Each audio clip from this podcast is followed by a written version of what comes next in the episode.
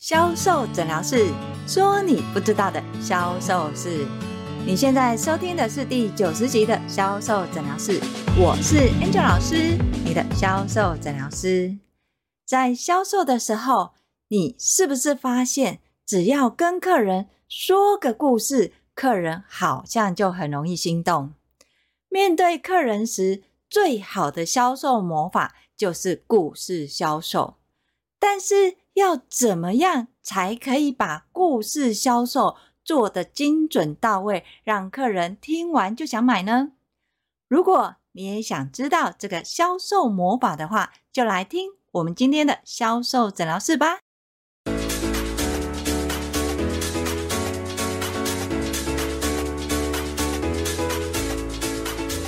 大家好，我是 Angel 老师。销售人员呢，常常会想要学的就是故事销售。对很多销售人员来说，好像只要说了一个故事，客人既愿意听，对销售也有所帮助。问题是，如果自家的品牌没有故事的话，要怎么样在销售过程当中置入故事，达到销售的行为呢？这个问题，其实我反而会想要回问销售员：你认为的故事是什么？所谓的故事，是需要有人、事、物，还有情境，对吗？对很多销售人员来说，他们认知的故事，就像是童话故事或是品牌故事。这些故事他们非常的熟悉，但是真的要运用在销售上，其实是有困难的。因为同样的故事，一个客人听过了，第二次好像就没有效。要怎么样持续的运用这个故事销售的技能在同一个客人身上，对销售员来说，确实是有困难的。但是销售员不知道的是，事实上，销售员也常在无形当中对客人进行了故事销售。举个例子来说，销售人员最常会跟客人分享其他客人使用商品的状况，跟使用完商品的改变。这个其实就是故事销售之一。你想想看哦。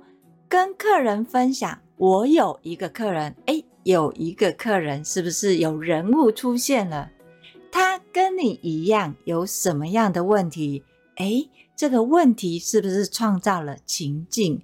所以呢，他面对这样的问题，他怎么样去使用这个商品？最后发生神奇的事件。有了问题跟困难，最后奇迹出现，事情解决，这个的顺序跟过程其实就是故事的节奏。所以在面对客人的时候，销售人员想要施展销售魔法，故事销售，不用太担心，不用觉得我一定要把这个故事背下来。尤其最常见的就是销售人员面对客人要介绍。品牌故事对销售人员来说，到底品牌故事要怎么样讲完可以打动顾客的心，甚至于让客人认同这个品牌，进而愿意购买商品，好像真的很难。为什么呢？因为对销售人员来说，这个品牌故事有可能是创办人自己的发想。这个品牌故事有可能连销售人员自己都没有被感动。当销售人员自己都没有被感动的时候，你想想看，他要怎么样去感动他的客人呢？真的很难，对吧？所以，销售人员你要记得，在面对公司的品牌故事的时候，你不能一字不漏的把品牌故事陈述说完，当然也不是要像你像讲童话故事一样，要有起承转合这声音的变化。其实故事之所以会动听、会感动，它的重点在于连结。还记得销售要卖的是什么吗？对，连结。所以品牌故事也是一样。当你今天在讲品牌故事的时候，你要先知道客人在生活当中遇到的问题是什么，而不是一开始就一直说品牌故事。客人对你的品牌故事有没有兴趣？之前你要先对你的客人深感兴趣。在你了解你客人的状态跟背景之后，先找出关键字。这些关键字在品牌故事里面是不是有相似跟雷同的？先从品牌故事跟客人相关的关键字做连结。点出品牌的关键字跟客人连接，客人他才会开始想要听你讲的品牌故事。当然，讲品牌故事也是要有技巧的哦，不是只是一直说一直说。你在讲品牌故事可以分段说明，而不是一次说明。尤其是创办人的创办理念，它可能会有一千多个字这么的长。你要做的是先分段，在这个段落里面有哪一些关键是跟情境是客人有兴趣的，而在下一个阶段体验商品的时候，再把品牌故事跟商品有关的关键字再把它置入。所以你今天要跟客人互动，甚至介绍品牌故事，不是一次把它说完。必须是在你跟客人互动当中抓取关键字，说明品牌故事。在说品牌故事，最重要的一点是要连结。你的故事一定要跟客人连结，不管是连结客人的使用状态，或是客人的问题。当客人发现跟他有关系的时候，他才会愿意听你在说些什么。你要记得哦，你的目的是什么？把你的讯息给客人嘛，甚至让你的客人愿意改变他的行为去购买你的商品。所以你一定要把你的品牌故事跟你的客人连接，在诉说品牌故事的时候，找客人在意的关键字。从品牌里面相关的关键字去说明你的品牌故事。品牌故事太长没有关系，你可以分段，只要每一段都有一个画面跟连接，客人会愿意听的。所以在最后面，你不需要把整个品牌故事再串一次，你只要分段，让客人对品牌的三元素有概念、有印象。跟客人有关系，最后再置入你的商品。当然，在商品里面，销售人员常运用的就是商品的情境故事。什么是商品的情境故事呢？就如同刚才 Angel 老师说的，你今天客人在使用商品的时候，或是对这个商品有疑问。你除了去针对客人现有的一个问题去说明跟体验之外，你还可以把其他客人使用的情境状况，或是其他客人类似的问题，跟你的客人用故事性的分享。要记得哦，这边是要讲的是故事性的分享，而不是放大或是夸大商品的功效。很多销售人员在故事销售，尤其是商品这一个区块，常常会演变成一直在强调这个商品的效果多好，多么的神奇。所以呢，哪一个客人原本刚开始不相信，结果呢，尝试体验之后，哇，发现原来这个商品这么好，真的是相见恨晚。这一段它。就不是所谓的商品故事销售，你是在夸大你的商品的功效。你要讲的故事不是只有自家商品的主角，你一定还要有其他的配角。这个配角有可能是客人现在使用的商品，你要先从客人现在的问题跟他使用的状态。包含他现在用的是什么样的商品，在这样的一个情境之下，你才渐渐的置入你想要客人买的商品。在说这个商品的故事跟商品的状态的时候，一定要在连接客人刚刚给你讯息的关键字。当你在讲所谓的商品故事的时候，请你要记得一件事情：这个商品的故事主角是谁？不是商品哦，是你的客人。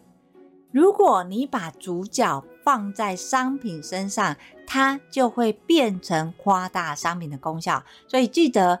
人物是谁？你的客人，不管是使用过的客人，或是你眼前的客人。好，人事物嘛，事件是什么？事情到底发生了什么事情？为什么会有这件事情发生？物就是商品，这个商品在这样的事件当中，它扮演了什么样的角色？而这个角色。跟客人、跟人物，他互动的状态又是什么？要记得哦，一定要有画面产生。而在这过程当中，你要记得一件事情：你不单纯只是在讲商品故事，或是单纯的客人分享，你还要再加入刚刚原先我们没有讲完的品牌故事，在这一个桥段里面。在销售过程当中，我们常常在说，你的销售流程要有三个重要的元素，一个是品牌，再是专业，最后才是商品。所以，不管你是在打招呼、了解需求、介绍商品这些阶段当中，你都一定要提到品牌，还有植入专业，最后才带到一点商品。在比例上，不要放大商品的介绍或是商品的效果。你一定要从客人给你的讯息跟关键字置入在所有的借贷的环节里面。当客人听到关键字的时候，因为是他给你的讯息的嘛，他的注意力就会抓回来。所以呢，在商品的故事销售魔法当中，我们常常会有一个小技巧，你的客人说什么，这句话你把它放在你要体验客人的时候再次重复。我们常会说，就像你刚才说的，你不喜欢太黏腻的。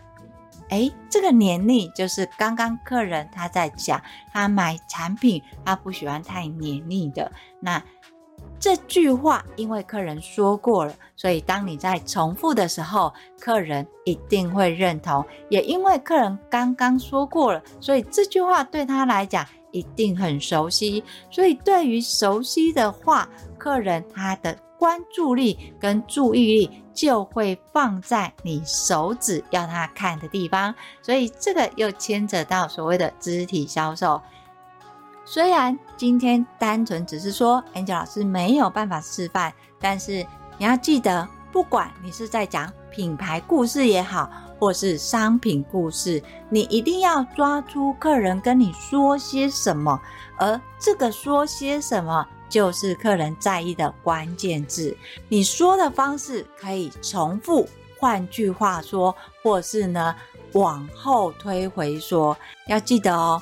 绝对不要像鹦鹉一样，客人说什么你就说什么，客人讲什么你又跟着讲一模一样，你的客人是会生气的。你要在客人说了一句话，假设这句话是十个字，你找出五个字再重复说明，或是客人说了这一句话，你换一句话。来说明，客人都是可以接受的。而在说这些，不管是关键字也好，又或者是换句话说明，客人一定要聚焦在一个主题，不管是品牌故事或是商品故事，你要明确的让你的客人知道他现在要注意的是什么？是你要给予的专业，还是你要提供的商品体验？当客人对眼前所看到、所体验到，又听到你说的故事内容跟他是相关的时候，你的客人很自然而然的就会被你说的商品给吸引了。你以为客人只要被商品吸引就会购买吗？当然不是。当你的客人对你的商品有兴趣的时候，你要去强化的是放大客人在意的状态。如果今天客人觉得这个商品对他来讲，好像可有可无，诶，只是想要，并不是需要。那你要放大的是客人需要的状态，而不是一直强调这个商品多好，你买了不会后悔。你要让客人知道这个商品跟其他或是同行的商品差异性在哪里。当然，在这时候绝对不要强调自家商品有多优势。还记得你刚刚有跟客人讲商品故事吗？你要延续刚刚讲的商品故事，去带入客人的状态。让客人发现他的问题不是小问题。当这个问题不是小问题的时候，客人才会正视这个商品是他所需要，而不是他所想要的。你只要带到这一个步骤，让客人认同这个商品是他需要，而不是想要的。接下来，客人就会想要了解。如果我持续使用，又或是我使用的状态，更甚至于我家里已经有什么样的商品的话，这些问题我要怎么解决？所以你接下来就要解决或是回应客人可能产生的问题。说明完之后，后面才是提供所谓的商品优惠组合。这也是为什么 Angel 老师会一直说。当今天客人发现这个商品是有需要的，也想买的时候，很多销售人就会开始什么，把活动跟优惠拉出来。当你在讲活动跟优惠的时候，你以为是推客人一把，让客人可以快速承担，但是事实上，在这时候，客人有可能忽然醒来哦，他会觉得。啊、哦，你的目的其实还是要我买东西嘛？哦，你的目的其实是在误导我，让我以为我是需要这个东西。所以不要在这个时间点把你的商品优惠赶快推出来。你应该先解决，甚至教育客人他有可能产生的潜在问题。而至于活动跟优惠，它其实是什么必然的选择。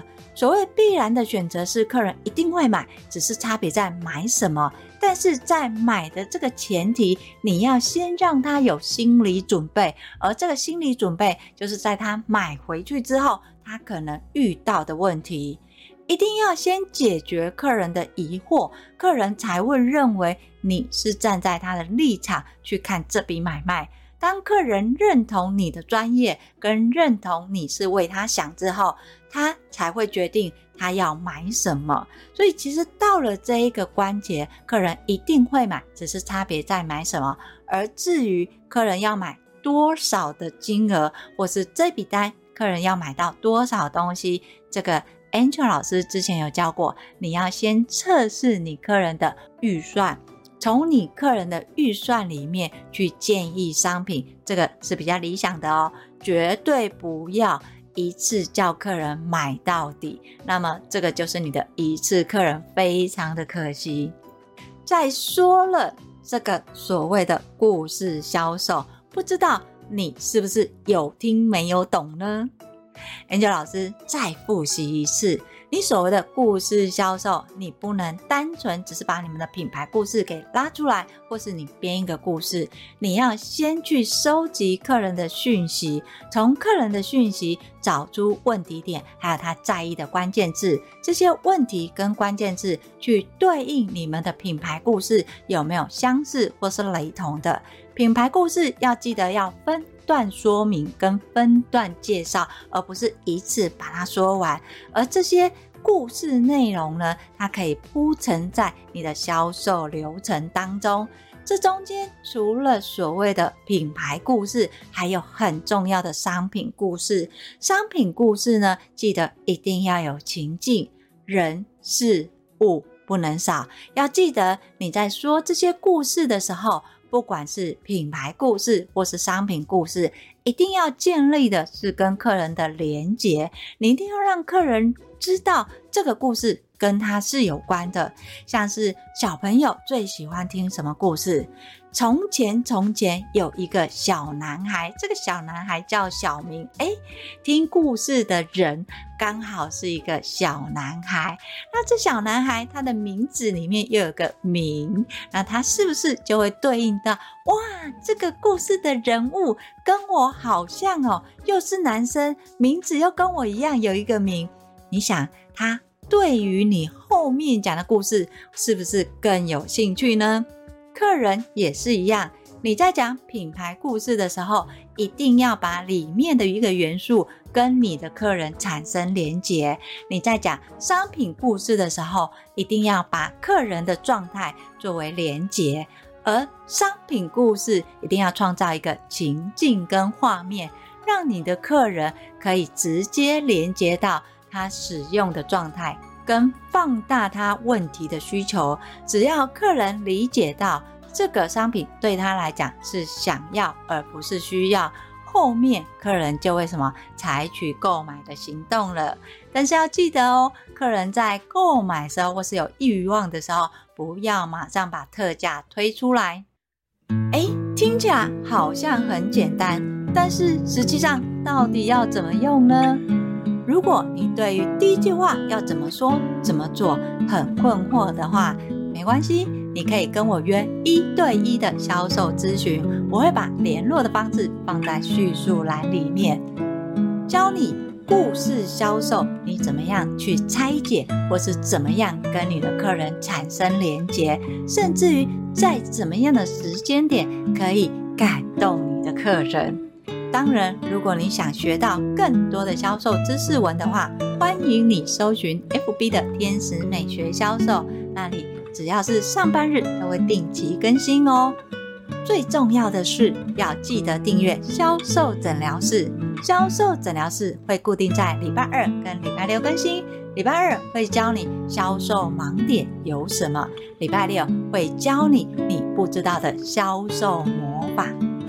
我是 Angel 老师，今天的销售诊疗室我们就分享到这里，我们下集见，拜拜。